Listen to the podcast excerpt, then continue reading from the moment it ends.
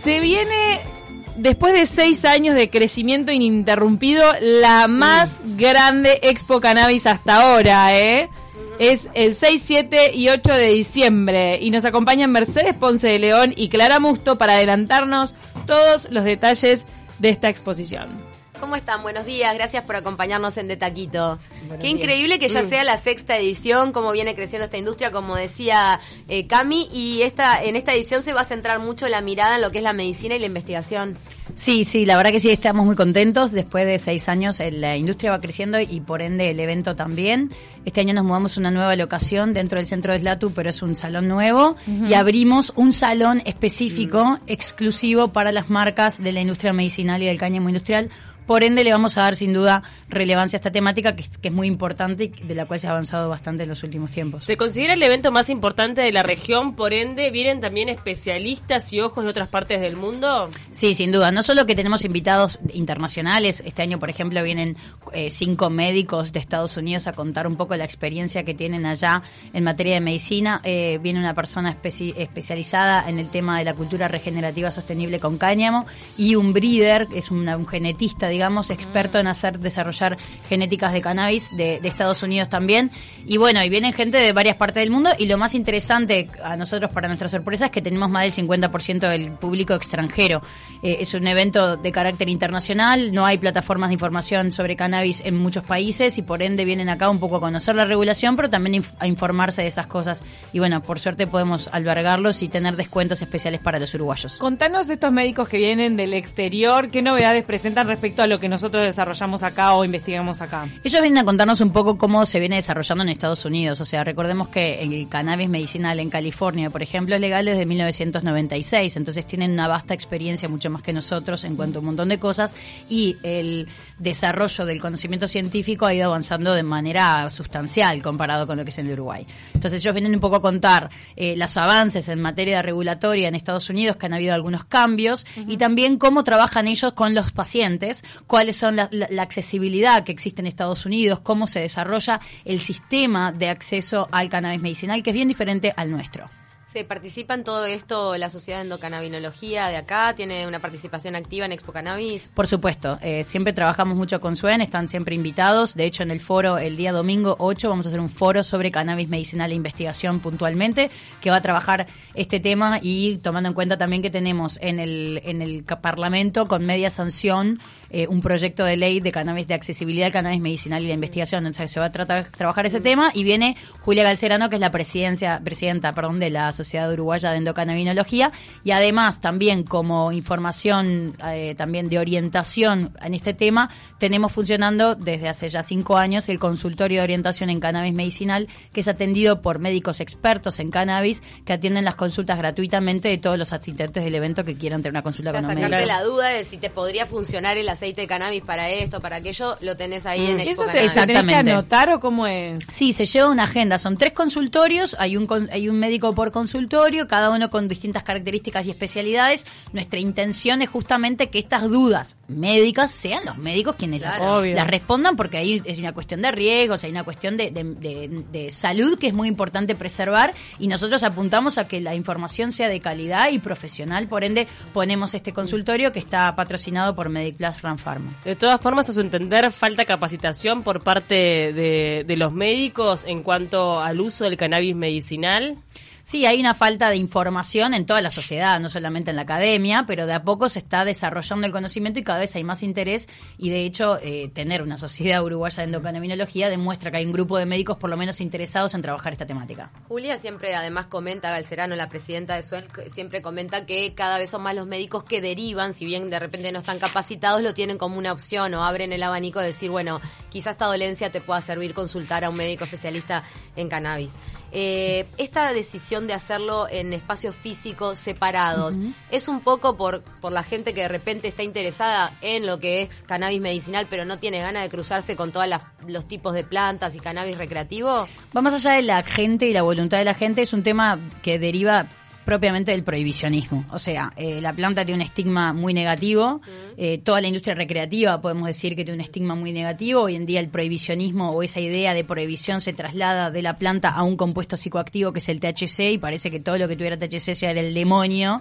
Entonces, eh, siendo hijos, ¿no? Y con todas las, eh, digamos, los juicios que tenemos eh, como sociedad en cuanto a esto, es una necesidad a nivel mundial de la industria del cannabis de separar los mercados. Y esto es simplemente por el hecho de que el mercado de la industria de uso adulto no médico, o sea, la industria recreativa, tiene un público, un tipo de empresas, un tipo de productos y la industria, por ejemplo, del cáñamo, que son plantas que no son psicoactivas, que no tienen THC, que no se fuman, que lo que hacen son materias primas para eh, industrias como la textil, la industria de la construcción, eh, eh, carrocería para autos, bioplásticos, eh, cosméticas, papel, biocombustible y muchas más, ta, no tienen nada que ver. Entonces es una necesidad también para desestigmatizar a la planta y poder desarrollar la industria del cáñamo con propiedad, es parte de esta división de mercados. Parte un poco de, entonces, Mm. sí, del prejuicio y la estigmatización, el decir, bueno, ta, tenemos física, si querés visitar solo la parte de investigación y de cáñamo y de la utilización del cáñamo en marihuana medicinal, bueno, cannabis medicinal, Sí, sí. vas para ese, para ese sector, ¿no? Para Exactamente, la idea es que el evento sea inclusivo y que pueda permitirse que todo el mundo esté cómodo. O sea, muchas veces en eventos anteriores, previos a la regulación, eventos de cannabis eran más underground, la nube de, de humo en los espacios adentro, ¿no? Algo que queremos cambiar desde Expo Cannabis. Eh, Somos el primer evento en el mundo que obligamos a la gente realmente a consumir en los espacios verdes, en los espacios de afuera. El, el evento tiene un aire limpio, buscamos eh, la excelencia en ese sentido y, demostrar el de lo que es la profesionalismo. Sin que duda. incluye no fumar eh, marihuana en ningún lado. Exactamente, exactamente. Ahora también tiene una, una novedad esta edición que está relacionada con algunas expresiones culturales, con muestras fotográficas, también puede haber este una, una proyección de cine canábico. Sí, sí, la cultura es una de las cosas que también este año le queremos dar mucho interés. Eh, tenemos varios puntos. Por un lado, la muestra fotográfica de Helen Reuters, que es una artista que está exhibiendo eh, imágenes muy buenas de, de- de distintas plantas aquí en nuestro país. También tenemos, eh, la, vamos a proyectar, el primer Festival Internacional de Cine Canábico de Latinoamérica, lo cual para nosotros es un hito en la historia de nuestro país. ¿Cómo qué película? y Traigan el Porro es una muy famosa que se produjo y mucha gente no la vio, por ejemplo, que ah, está Mujica incluso en la película, es una ficción Ah, cómica. Ya sé, es un, es un documental. Misión no oficial la van a dar. Película, Ah, ¿viste? ¿Vos la viste? Uruguaya. Ahí va, uruguaya, sí, sí, sí. ¿Y qué presencia va a tener la investigación uruguaya eh, que se ha hecho acá, en el sentido de- del cannabis? Eh, bueno, Mercedes puede explicar mejor, pero el- una novedad de este año es que va a haber un premio a las investigaciones y al, y al- sobre, sobre el tema. Este, Sí, los premios Daniel Vidart, que lo estamos entregando junto con la Intendencia Nacional eh, Municipal de Montevideo, eh, homenajeando al escritor y, antropólogo Daniel Vidart, que falleció este año, que fue una figura de relevancia en la comunidad canábica. ¿Son fondos o es Sí. un reconocimiento? Es un reconocimiento, pero también es un premio económico, eh, escueto, obviamente, para lo que es una investigación científica. Una- algo para motivar, digamos. Exactamente, pero es la primera vez que se hace un llamado abierto a proyectos de cannabis y la verdad que estamos fue un éxito. Se presentaron 24 propuestas, de las cuales cuatro eran del extranjero, o sea que van a recibir menciones especiales, pero no no el premio no sería posible, pero bueno, demuestra que hay una necesidad importante de promover este sector porque si se presentan propuestas de- del extranjero, la verdad que vale la pena. Vos, Clara, trabajás desde la Facultad de Ciencias Sociales en el tema del cannabis. sí, eh, sí. eh, trabajamos durante cuatro años en un proyecto que lo que buscó fue monitorear y evaluar los resultados de la ley. El monitor cannabis. Exactamente. Que ustedes, eh, dentro de los grandes hallazgos, fue encontrar cómo se retiró del mercado negro una cantidad importante de, droga y de dinero que, pasó al mercado legal. Sí, eh, nosotros eh, quizá como el hallazgo más, más importante fue algo así, eh, porque el mercado local cambió muchísimo. Cualquier persona que cono- conociera un poco el mercado local eh, puede saber que el producto que se conseguía antes del 2013, 2014, antes que se sancionara la ley, era un producto que venía importado eh, eh, posiblemente de este, redes internacionales de narcotráfico, posiblemente desde Paraguay, ¿no? En Uruguay el, el cannabis se le decía paraguayo. Sí, sí, sí. Este, y esto fue un cambio significativo, que es difícil de medir cómo ha impactado en la salud de las personas. Eh, evidentemente el cannabis que se obtiene hoy es un cannabis de mucha mejor calidad que el que se obtenía antes. Pero ustedes hicieron una estimación del dinero que, que ya no está en el mercado negro. Sí, eh, sí. Lo que pasa que eh, ahí hay varias va- eh, cuestiones a tener en cuenta. Una ha sido la falta de voluntad política de implementar esta ley al 100%. Este, entonces, eh, aún hoy son pocas las farmacias, por ejemplo, que tienen disponible cannabis. Sabemos que hay muchas farmacias que están interesadas, principalmente, eh, y a mí lo que más me, me preocupa o me parece, y que en su momento en la argumentación de la ley fue uno de los puntos fuertes, fue la lucha contra el narcotráfico. Y en realidad en los barrios donde hay más violencia del narcotráfico, donde se puede medir, no hay farmacias disponibles, por ejemplo. Este, en los barrios de la periferia hay mucha menos acce- accesibilidad a ¿Hay ese miedo tipo por de parte de los legal. propietarios de las farmacias a tener eh, marihuana disponible No, en, en hay esas zonas? poca producción del Estado para abastecer a las farmacias que sí están interesadas en, en- en tener cannabis. ¿Se ha aumentado el consumo de cannabis luego de la reglamentación? Lo que nosotros observamos es que sí. Eh, de hecho, Uruguay venía aumentando el consumo de cannabis desde inicios del- de, los 2000 y esa tendencia se mantuvo después de, haber legalizado. Eh, lo interesante me parece a mí es observar que cuando, cuando vemos qué grupos aumentaron más eh, su uso de cannabis, vemos que son los grupos no tradicionales, eh, mayores de 50 años, que tradicionalmente experimentaban, usaban cannabis mucho menos que los jóvenes fueron los que aumentaron más su consumo en el interior, este, las mujeres, todos los grupos que previamente eran minoritarios. De hecho, los menores de edad y los jóvenes fueron los que menos aumentaron su consumo en comparación a otras En el, en el interior son muy poquitas las farmacias, ¿no? Que venden. Muy poquitas. ¿Qué es- ¿Cuántas estamos ahora? ¿Tres? ¿Puede Eh, ser? No, más. Creo que hay siete en Montevideo y diez en el interior Sí. distribuidos. Ah, no llegan a ver en todos los departamentos. No. Ahí va. Esto se ha visto compensado un poco por la proliferación de, de- de clubes canábicos y de autocultivo. Exactamente. Sí, igual vale la pena recalcar para tener una idea más o menos del mapa de adquisición. eh, hay 7.000 autocultivadores registrados, unas personas, eh, aproximadamente 4.000 personas en los clubes divididos en 138 clubes, una cosa así, pero registrados para la farmacia hay 38.000 personas, o sea, el 70% de los registrados eligen la dispensación en farmacia. O sea que más allá de que haya 17 farmacias y no sea tan accesible para todo el mundo, que en parte, como bien decía Clara, no se abren más farmacias porque no hay producto. Ahora eh, el IRCA dio tres licencias más de producción para dos toneladas más, o sea que vamos a pasar a tener cuatro toneladas anuales a tener 10, lo cual va a permitir mayor flujo de producto y por ende la posibilidad de tener más puntos de distribución.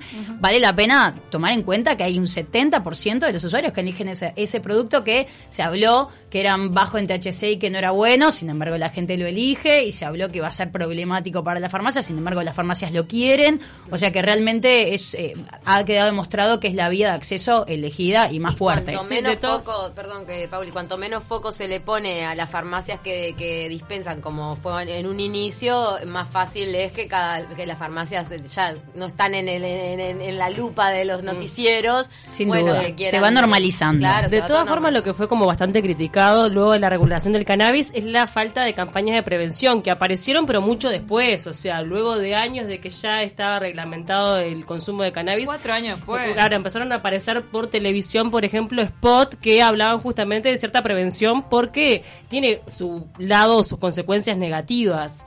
Eh, eso de repente este, es como un debe que tuvo eh, Sí, el Estado, el absolutamente. Yo hay, creo que hay muchos debes del Estado de parte del tratamiento del uso de drogas. Este, desde campañas de prevención general, por supuesto, que tendrían que haber estado antes, ¿no? Claro, Porque desde el vamos. también siempre la argumentación es que eh, el cannabis, así como otras sustancias psicoactivas, eh, existe, existió, y es mejor que desde el Estado se pueda encarar ese tema en vez de como queremos que no exista, este, miramos para otro lado. Eh, sin duda que faltó ese acompañamiento y también mayor accesibilidad a tratamientos. Este, hoy la, red nacional de, tratamientos de drogas es muy débil, hay pocos lugares donde tratarse. Este, volviendo al tema de la voluntad política, no así pasa con el tabaco. Con el tabaco se ha invertido mucho desde la salud pública uruguaya para dar posibilidades de tratamiento, lo cual es muy positivo y muy favorable, pero con otras sustancias no. ¿Por qué es eso? Por los riesgos, es verdad, el tabaco tiene muchos riesgos, a veces mu- muchos más en comparación que otras sustancias ilegales, pero el alcohol también trae muchos riesgos al- a los usuarios, el cannabis, por Sí, cierto, también tiene mal. sustancias y otras no, entonces este como que de alguna manera que quizá tenga que ver con lo que nos cuesta como Estado eh, que esas personas, ¿no? Porque lo que son las enfermedades cardiovasculares en nuestro país, muchas derivadas del tabaco y del alcohol, obviamente que nos cuestan muchísimo dinero. Sí, y creo que es como uno de los temas más, más interesantes, este, volviendo con el tema de la investigación el uso médico del cannabis. En realidad no hacía falta la ley del 2013 para que se cultivara cannabis para uso medicinal en Uruguay, por ejemplo. La ley ya lo habilitaba, también habilitaba a los, a los médicos a formarse en ese tema. De todas formas, Y- entraban mucho en la lógica de la industria farmacéutica y era complicado también no poder tener un producto que fuera accesible en cuanto al precio. Bueno, ese sigue siendo un problema, ¿no? Y Mm, hay también. asociaciones de padres, de niños, este, Claro. Tenemos que ir cerrando y todos están invitadísimos a la Expo Cannabis que es el 6, 7 y 8 de diciembre. ¿Las entradas dónde se adquieren? En tiquetuno.com y toda la programación del evento está en la web expocannabis.uy. Voy a agradecer a BCF, Buenos Humos, Greenside, Rosin Cana y ACM. Muchas gracias. Otra cosa, me imagino que también en Expo Cannabis, eh, una semillita, una semillita que largo al final. también se van a hablar de las posibilidades económicas y de empleo. Por supuesto. ayer me estaba acordando de uno de los primeros grow shops que abrió acá en el entorno, en la calle Constituyente, más te digo. ¿Cómo fue creciendo esa gente pionera que abrió su primer grow shop, que era chiquitito, era de los primeros? Jojo Brothers. No, No, era Uru- Grow, Uru- Uru Grow. Grow. Uru Grow. Uru Uru Grow. Grow. Sí. Y ta, eran como los raros de la ciudad. Era el primero, creo. había dos en una época. Y hoy tienen ahora, un negocio, escúchame. y ahora tienen un super local enfrente a Pero narcóticos. Uruguay con el marco regulatorio tiene que aprovechar esto como, como de verdad, desarrollo Claro, económico ingreso, de, todos los productos que pueden salir de esto, ¿no? Entonces, y en mano de obra también en. Juan Lacase le está dando trabajo a gente, el tema de las plantaciones. Eso está bueno y es interesante conocerlo. Sí, lo vamos a estar trabajando, sin lugar a dudas.